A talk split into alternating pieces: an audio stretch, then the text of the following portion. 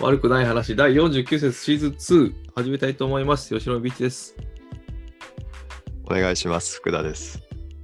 えーっと、49節ということで、あっという間でそござれいまはす。そうなんですけど。 うんやっぱりもうちょっと打ち合わせをするといいんじゃないでしょうか。 そうですね。打ち合わせをします いや、何録音しながら。録音しながら、まあ、それも一つですね。うん。シいやいや、まあ、今回はいいと思います。ーズン3に入ったら、もう少しやるかもしれないと。いうことにしましょう。あそううん新シーズンは少しうんやり方を考えてみようと。そうですね。そんな感じで、はい。えーっと、しなんだ ?2 月から ?2 月の末にようやく開幕する、あ突然アルビレックス話ですけれども、なんか、はいあれですね、コロナが大変だそうで。そうなんです。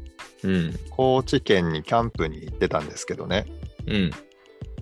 キャンプにかこういうチームが高知県に入って1回練習できたのかな,、うんなんかその後あの陽性者がとか濃厚接触者がとかって出てきて、うんなんかあれよあれよとあのクラスター認定みたいになっちゃってうん。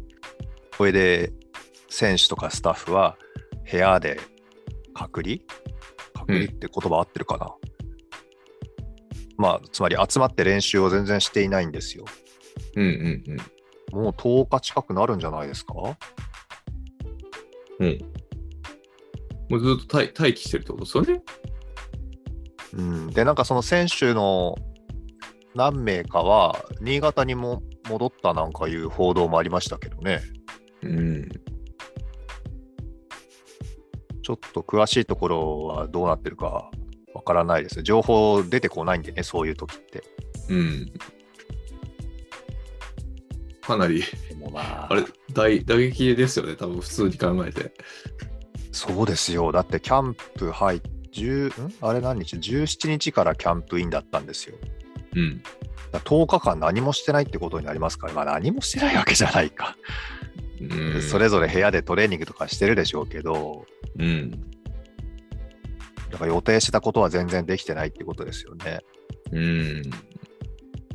で、よくあるキャンプの日程とかって、まあ3週間ぐらいあったとしたら、うん。 2週間ぐらいはね、あの体作りながら、はいはい、はい。その監督の戦術っていうか、そういうのをこう浸透させていく時間で残り1週間ぐらいはうん。それこそ試合に対応したっていうんでしょうかね、うん。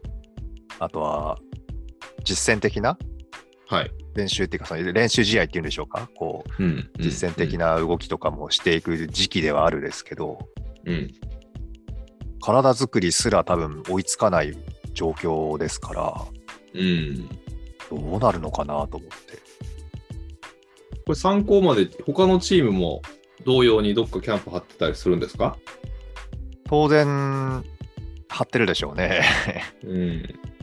それで、何でしたっけ、陽性者が1人とか出ましたとか、2人出ましたとかなんかいう報道は目にしますけども、うんそこが広がらなければ、その該当選手なりスタッフなり、該当の人を、まあ、隔離するだけで、チームとしては動けますんでね、うんうんうん。うんトレーニングは行えるんでしょうけど、今回みたいにチーム全部が停止しちゃってるっていう状態で10日間過ぎてると、うん。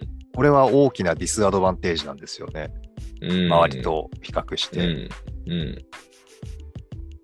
なんか新潟だけ開幕戦遅らせてもらえませんかね。ちょっとね、準備不足うん、ですよね、普通に考えて。そうそう、だから開幕して2試合ぐらい、ちょっとあの延期にしてもらって、うん新潟だけ3月開幕みたいな、あー消消化試合が、消化試合というか、あしてる消化してる試合がちょっと少ないみたいなね、2試合ぐらい。そうですね、だからどっか他のところでこう、ちょっと過密になるかもしれないけど、うん、うんスライドしてもらって、なんとかしてくれと。いや、でもそれぐらい去年厳しいですよ、これ。うん、厳しいんですよ。だから昨シーズンのおガンバが大阪がなんかそんな雰囲気でしたよね。始まって6週、6試合ぐらいうん。できなくて、うん。それでなんか最初の方とか、かなり下の方にいましたよね、ガンバ大阪で。ああ、ほうほうほうほうほう。それでもなんとか巻き返して、注意ぐらいでフィニッシュだった気がしますけど、うん。なんだか、もう、ちょっといい加減にしてほしいですね、このウイルスもね。 そうっすね。